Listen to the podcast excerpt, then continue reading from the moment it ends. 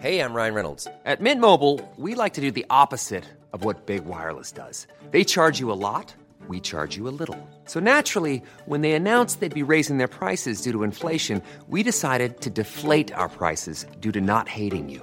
That's right. We're cutting the price of Mint Unlimited from $30 a month to just $15 a month. Give it a try at mintmobile.com slash switch. $45 upfront for three months plus taxes and fees. Promo rate for new customers for limited time. Unlimited more than 40 gigabytes per month. Slows. Full terms at mintmobile.com.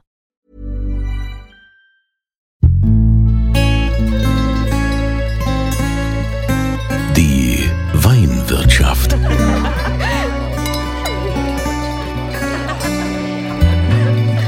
Das schöne Leben mit Andreas Kunze.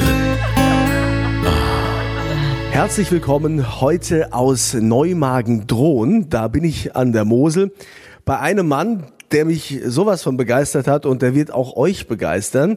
Daniel Twardowski. Er baut an der Mosel Spätburgunder an, Rotwein. Er nennt äh, seinen Wein Pinot Noir und es gibt auch nur diesen einen Wein. Herr Twardowski, jetzt äh, müssen wir erstmal vielleicht mal ausholen, wie Sie überhaupt dazu gekommen sind. Sie sind ja eigentlich jetzt äh, nicht der typische Winzer, eigentlich sind Sie ja Weinhändler. Richtig, ich bin, äh, habe angefangen mit dem Wein natürlich durch Probieren, aber das äh, äh, Geschäftliche war dann doch der Weinhandel, Raritätenhandel. Dazu bin ich dann äh, ja, später auch zu meiner Berufung als professioneller Weinhändler geworden. Und äh, es kam dadurch, ähm, ja, wir haben keinen familiären Background. Äh, Familie ist aus Norddeutschland, mein Vater ist zur See gefahren und äh, wir sind dann, als ich 15 war, nach Saarburg gezogen und dort hatte ich dann den ersten Kontakt mit Wein. Hab das dann durch Weinproben mit Freunden und Bekannten ausgebaut und irgendwann äh, war der Weinhandel dann so, dass es ein Sommerloch gab. Und ich habe gesagt, Mensch, ich möchte gerne Wein anbauen. Und zwar Rotwein an der Mosel, weil ich dachte, das Potenzial dieses Bodens, des Kleinklimas entdeckt habe. Natürlich, wie jeder kennt, die tollen rassischen, leichten Rieslingweinen, habe ich mir genau das Gleiche müssen wir auch mit Rotwein, mit Spätburgunder, meiner Lieblingsrebsorte in Rot, äh, umsetzen. Und ja, das ist ja aber schon, das ist ja Wahnsinn. Also ich sag mal, äh, klar, es gibt Winzer an der Mosel, die neben dem Hauptgeschäft, dem klassischen Riesling, auch mal einen Spätburgunder machen, das läuft dann so mit. Aber Sie machen das ja schon in Perfektion. Also ähm, die Flasche ist ja auch nicht ganz billig äh, im EK, also kostet schon ein bisschen Geld weil sie sagen, das ist High-End-Quality, sie machen nur diesen einen Wein und dann muss das auch auf die zwölf sein. Richtig. Ja, unser Wein ist äh, preiswert, aber nicht billig, sage ich mal so. Wir, man muss auch sehen, die Produktion ist sehr, sehr klein. Wir haben drei Hektar jetzt und ähm, produzieren was an die vier bis 5.000 Flaschen. 2006 wurde der erste Weinberg angelegt und alle unsere Rebflächen sind halt neu angelegte Reben. Spätburgunder mit der besten Genetik. Zwar noch in einem jungen, zarten Alter, aber wenn Sie unseren Wein probieren, und darauf zähle ich und hoffe ich, werden Sie schon feststellen, dass dieser Wein eine enorme Dichte hat und trotzdem die Säure und Leichtigkeit, die wir hier an der Mosel schätzen und mögen. Ja, da müssen Sie aber ja schon auch äh, lange Zeit probiert haben, bis der Wein so schmeckt, wie er jetzt schmeckt, oder? Ja, also ich habe mal gelesen oder mal gehört, dass der Winzer den Wein beeinflussen kann, indem wie er schmecken soll und wie, was er wird. Bei mir ist es so, ähm, ich setzt um, setzt nur um, was äh, im Weinberg an Trauben reinkommt und das wird im Keller ausgebaut. Aber nochmal zur Frage, viel probiert, ja, im Raritätenhandel beziehungsweise im Weinhandel. Äh, das ist mein Beruf, aber auch gleichzeitig mein Hobby und ich bin natürlich sehr viel unterwegs und probiere überall und alles.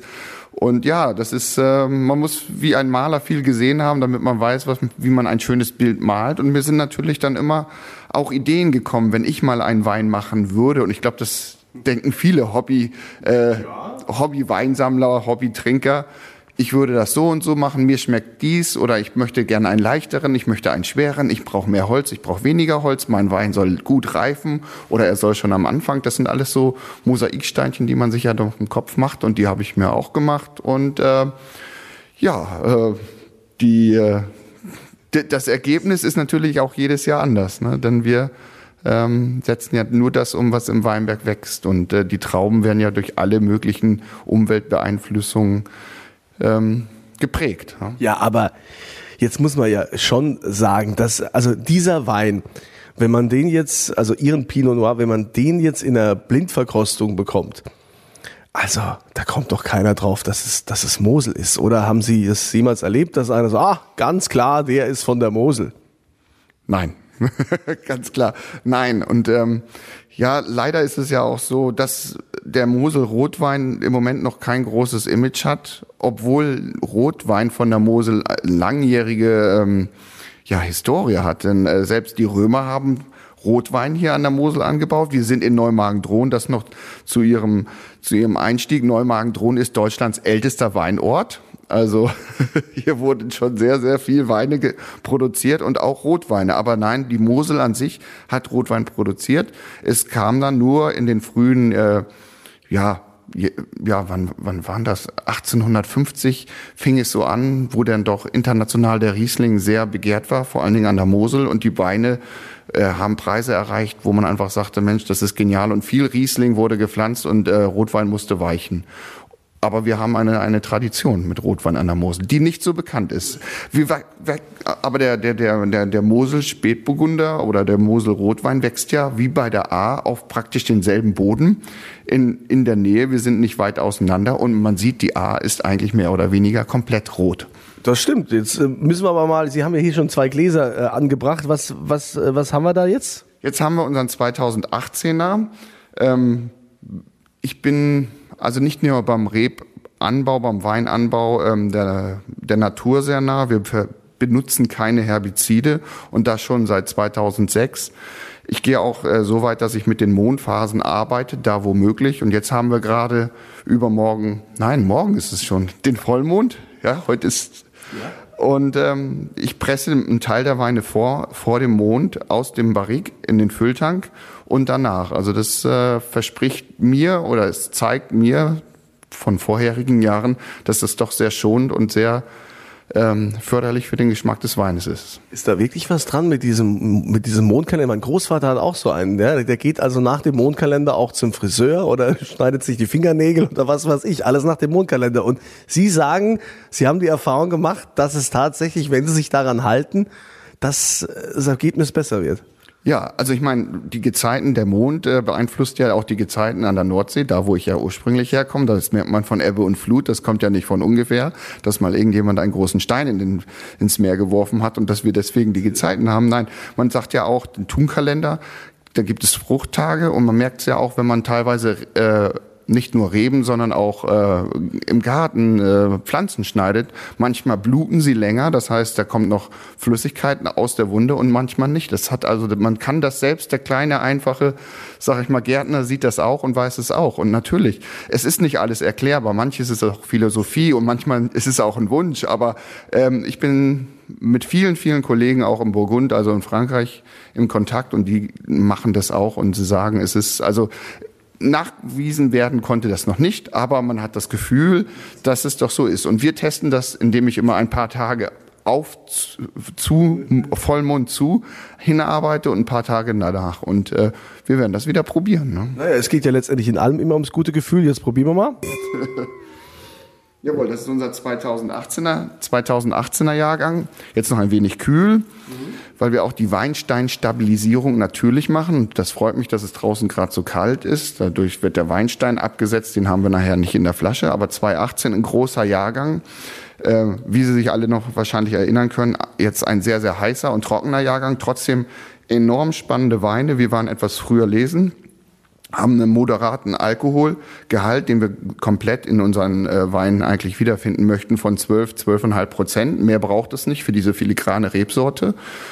Ähm, es ist trotzdem kein leichter Wein, es ist ein dichter Wein. Er hat aber alles, was man braucht für einen Rotwein. Eine starke Farbe, Leichtigkeit, dieser Säureschmelz. Also ich schmecke Kirsch, ich schmecke ganz viel, ganz viel Kirsch da. Also es ist, wie Sie sagen, leicht, aber auch diese, also eine ungeheure Aromatik. Also das ist ja, also Wahnsinn. Ja, noch möchte man gleich austrinken, ja. aber Ja, also wie gesagt, 18 war eigentlich ein warmer Jahrgang. Trotzdem haben wir Kirsche, wir haben äh, Maulbeeren, wir haben aber auch dieses, was ich vorhin sagte, diese Säure. Nicht diese schlimme Säure, die manche denken, boah, das ist mir zu viel. Es unterstreicht das, es unterstreicht die, die Frische, die Mineralität, die wir vom Schiefer haben. und das Ganze gepaart als Rotwein, der wirklich Spaß machen soll. Also das möchte ich auch bei meinen Weinen betonen. Das sind Weine, die sollen Spaß machen zu trinken und das spiegelt sich dadurch, dass man ein Glas trinkt und sagt, boah, ich bin nicht satt, ich würde gerne noch ein weiteres Glas trinken. Und das zeigt die Leichtigkeit, die wir hier an der Mosel und wir müssen ja mit unseren äh, Funden äh, wuchern, die wir haben. Ne? Und das, das lässt sich in diesem Rotwein, finde ich, sehr, sehr gut sehen. Die Trinkbarkeit, die Trinkigkeit, wie wir Winzer sagen. Also da hat man tatsächlich Lust auf mehr und ihr könnt ja auch gerne den Wein probieren. Ich verlose den ja immer. Ihr geht einfach auf podcast.kunze.tv und dann gibt's dieses Formular bitte ausfüllen. Und da ist dann immer eine Frage zum aktuellen Podcast. Und die aktuelle Frage wäre, wo, in welcher Weinbauregion baut Daniel Twardowski seinen Rotwein an? Das ist eigentlich ziemlich einfach, ne? Das tragt ihr da ein und dann nehmt ihr an der Verlosung teil. Was sagen denn eigentlich die Kollegen hier an der Mose? Was haben die denn gesagt, als, als sie angefangen haben und gesagt, ich baue da jetzt hier Rotwein an und auch nichts anderes. Ich mache nur diesen Pinot. Ja, es gibt da eine, eine niedliche Anekdote. Ich stand im Weinberg, habe den ersten Weinberg herausgerissen. Unsere äh, Lage Drohner Hofberg ist eine Grand Cru-Lage, also sehr schön exponiert. Im Dorf sieht man alles, was ich mache. Es ist eine Süd-Südwest-Lage. Und ich bin dann da gewesen, habe die ersten Rieslingstöcke rausgerissen, um meinen Spätburgunder zu pflanzen in 2006. Und dann kam ein Winzer aus dem Dorf vorbei und hat mich gefragt, was ich denn für ein Dullen wäre, die guten Reben rauszureißen. Und dann habe ich gesagt, ja, ich pflanze jetzt Spätburgunder. Oh je, du musst da ganz schön dull sein. So, dull heißt, ja, dull heißt doof. Und dann, ähm, ja, und dann noch eine ganz kürzliche äh, passierte Anekdote. Ich war nicht live dabei, wurde mir nur zugetragen. Wir sind 2018, weil es so warm war äh, sind wir relativ früh lesen gegangen, wie viele. Das war vier Wochen vor der normalen Lese, weil die Trauben waren reif. Wir wollen die Säure, wir wollen die Knackigkeit haben, keine Marmeladenweine. Und dann ist ein Kollege von mir, ähm, der mitgegangen ist zur Lese, ist abends im Nachbardorf unterwegs gewesen und dann standen vier Winzer und haben sich unterhalten, wie die Lese 2018 wird. Und da sagte der eine hier, der dulle Pole aus, aus Drohnen, der hat schon angefangen zu lesen. so, äh, schlussendlich war es die, dieselben Winzer, von denen habe ich gehört, sie sind sehr spät gegangen und mir haben ein, zwei Leute berichtet, die die Weine von denen probiert haben, dass sie doch gesagt hat, der so dull war der Pole nicht. Unsere Weine sind doch ziemlich stark im Alkohol und doch ein bisschen übertrieben. ja, also das ist dann die Retourkutsche, ne, wenn man da gleich hier vorverurteilt. Jetzt ähm, ist es also, also schon ein Novum, sowas zu machen. Wie lange äh, liegt der denn äh, im, im Holzfass oder beziehungsweise im Tank, bis der Wein dann abgefüllt wird? Generell gibt's bei mir keine, äh, keine Einleitung für Weinbau. Also ich mache alles aus Gefühl ich mache äh, das nach Geschmack. Jetzt lag der und meistens ist es so, der Spätburgunder bei uns im französischen Barrique, 225 Liter Holzfässer, da liegt der 14 bis 16 Monate generell drin, nach dem Pressen, nach der Vergärung natürlich. Und dann äh, kurz vor Weihnachten probiere ich die Weine durch und sage, ja, es ist wird Zeit. Die Weine müssen jetzt raus in den Fülltank, also in einen Edelstahltank, von dem wir aus ohne ohne Pumpen äh, die Flaschen füllen. Ja, und das ist einfach eine Probe. Also man probiert den Wein und sagt, so passt er mir. Ich nehme an, äh, Sie haben natürlich viele Connections durch Ihren Wein, Raritätenhandel. Ähm, aber es ist ja auch nicht so einfach, äh, marketingmäßig. Wie kommt man denn da jetzt in den Markt, wenn man jetzt irgendwo ankommt? Weil es ist ja keine Masse. Sie sagen, Sie haben nur drei Hektar? Drei Hektar, ja. Drei Hektar davon. Und äh, es ist ja jetzt auch kein Massenprodukt. Das ist ja auch was für, für Kenner oder mit einer gewissen Leidenschaft. Äh, wie gehen Sie da vor? Ja, das war auch wieder mal so ein Zufall und das, das passiert oft, glaube ich, im Leben. Wenn man sich was vornimmt und das ernsthaft macht und angestrengt, denkt man nicht unbedingt mit, was man, was man eigentlich auslöst. Ähm, wie wir den ersten Durchbruch mit dem Wein hatten, war auch wieder eine lustige Geschichte. Ich habe einen sehr, sehr bekannten äh, Kunden, der hat äh, verschiedene Restaurants schon in der Frühzeit betrieben, ist auch Weinhändler, ist leider verstorben vor einigen Jahren der kam seine Raritäten äh, abholen bei mir und dann habe ich ihn meinem 2011er Spätburgunder, unseren ersten Jahrgang, auf den Tisch gestellt und habe gesagt, ja, probier mal. hatten probiert und haben gesagt, boah, was ist das denn? Das ist ja saugeil. Und dann habe ich gesagt, ja, das ist mein Spätburgunder. Nee, du verarsch mich.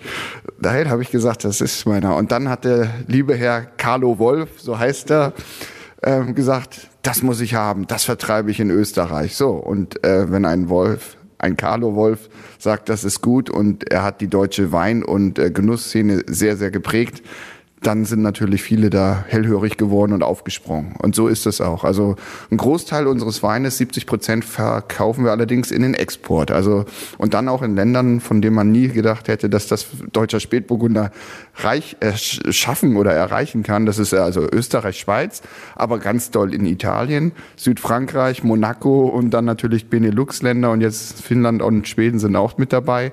Also von, von Ländern, wo ich mir das nie geträumt habe. Und aus Frankreich. Es kommen immer wieder Freunde, Bekannte, die sagen, ja, äh, ich habe was mit nach Frankreich genommen, die wollen auch was haben. Ja, ja aber es ist, doch, es ist doch Wahnsinn, also was sie da erreichen haben. Hier, Daniel Zwardowski hat äh, Spätburgunder Pinot Noir hier an der Mosel in Neumagen-Drohn salonfähig gemacht. Ja, hat einen quasi eine lange Tradition äh, gebrochen, wobei er selbst sagt, selbst die Römer hätten hier schon äh, Wein angebaut, Rotwein.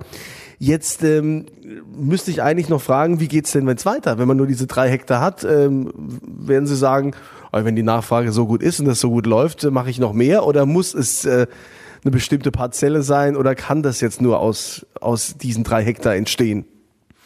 Man muss wissen, wann man genug hat, sage ich immer. Und ähm, ich habe genug Arbeit, ich habe auch noch genug andere Hobbys. Äh, nein, aber Spaß beiseite. Es ist so drei Hektar, wir sind in der Steillage, Steilslage. Es ist Rotwein ist noch ein bisschen anders als Weißwein.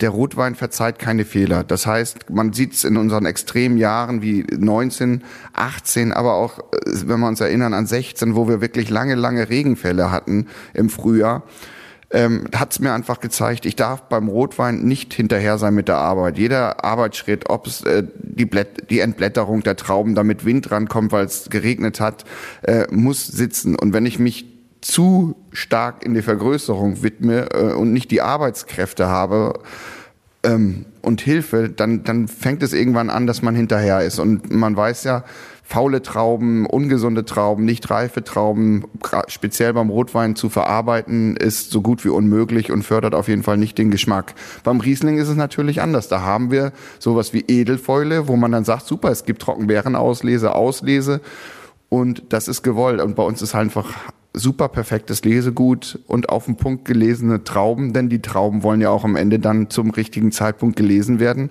Und es ist leider nicht so, dass jeder im Dorf ruft, hurra, wir gehen in der Steillage Trauben lesen.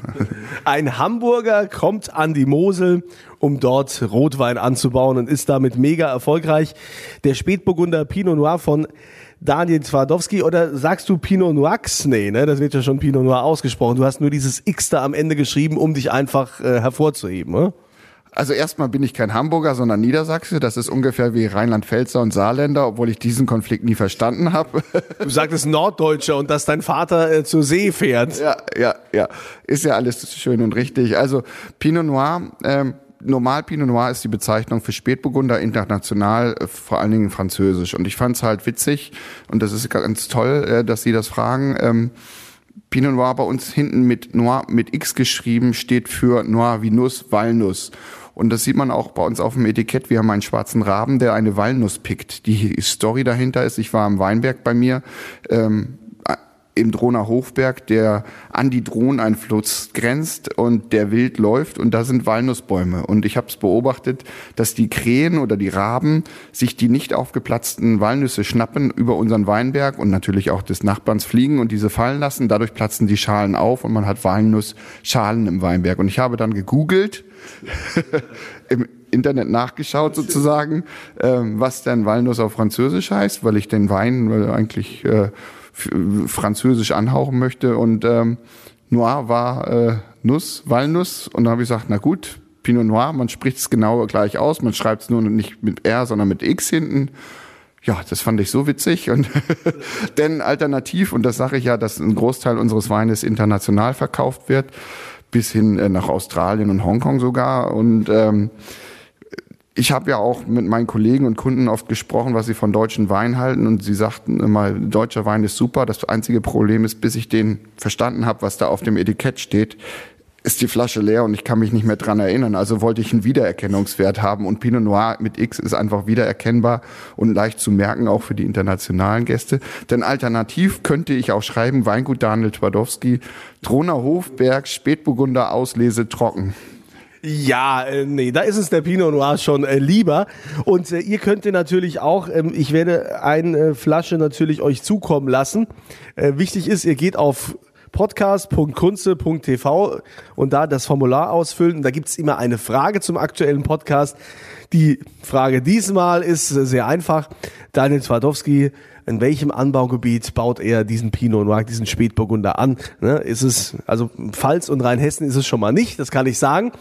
Ja, ähm, Herr Twardowski, es ist wirklich äh, ein Erlebnis, jetzt mal den Mann kennengelernt zu haben, der hier äh, ja, für einen Tabubruch gesorgt hat, ja, hier an der, an der Mosel. Sowas gibt's ja sonst nicht. Und vor allen Dingen, ich habe ja Ihren Wein in Österreich probiert mit einem Sommelier, der hat mir den vorgesetzt und der hat äh, davon geschwärmt und ich konnte es nicht glauben, dass ein Rotwein von der Mosel so fantastisch schmeckt. Also Chapeau, äh, Riesenachtung, dass Sie das also hier geschafft haben. Ich wünsche Ihnen weiterhin viel Erfolg hier an der Mosel und wer weiß, äh, was Sie noch für Preise gewinnen oder wo man sonst irgendwo von Ihnen hören wird.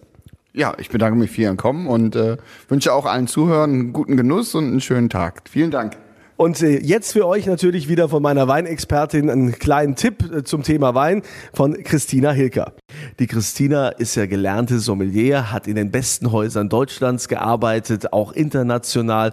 Äh, sie ist mittlerweile schon lange selbstständig und berät viele Firmen, natürlich auch die ganze komplette Weinbranche und jetzt auch uns hier im Weinpodcast. Ja, und es ist schön, dass du das machst, Christina. Ähm, wir hatten letztens mal so eine Runde, wo wir alte Burgunder probiert haben. Ne? Die waren alle so, ich glaube so 64, Paar 60er Jahrgang. Es war also ein und derselbe Jahrgang. Es war dieselbe Charge, also derselbe Wein. Und trotzdem hat jede Flasche anders geschmeckt.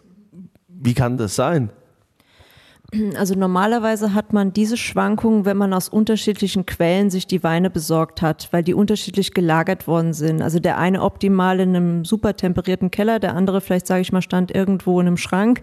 Ähm, da hat man diese Schwankungen, dass aus derselben Charge diese Unterschiede entstehen. Das liegt daran, dass Wein halt nun mal ein Naturprodukt ist. Und da zeigt sich jeder Wein irgendwie anders. Der eine zeigt vielleicht ein bisschen mehr Frucht, der andere etwas mehr die erdigen Töne.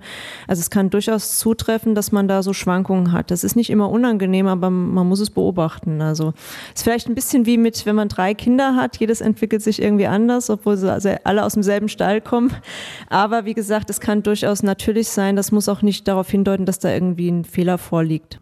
Okay, also der Wein kann sich in unterschiedliche Richtungen entwickeln, was ja also dann durchaus eher positiv zu sehen ist. Danke, Weinexpertin Christina Hilker. Sie ist ja immer am Ende hier unseres Podcasts nochmal, wo sie uns so ein bisschen Fachwissen auch mitgibt und äh, Orientierung in unserem Genussalltag.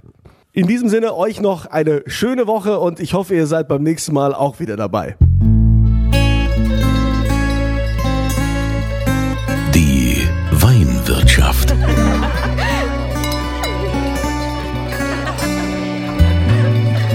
Das schöne Leben mit Andreas Kunze.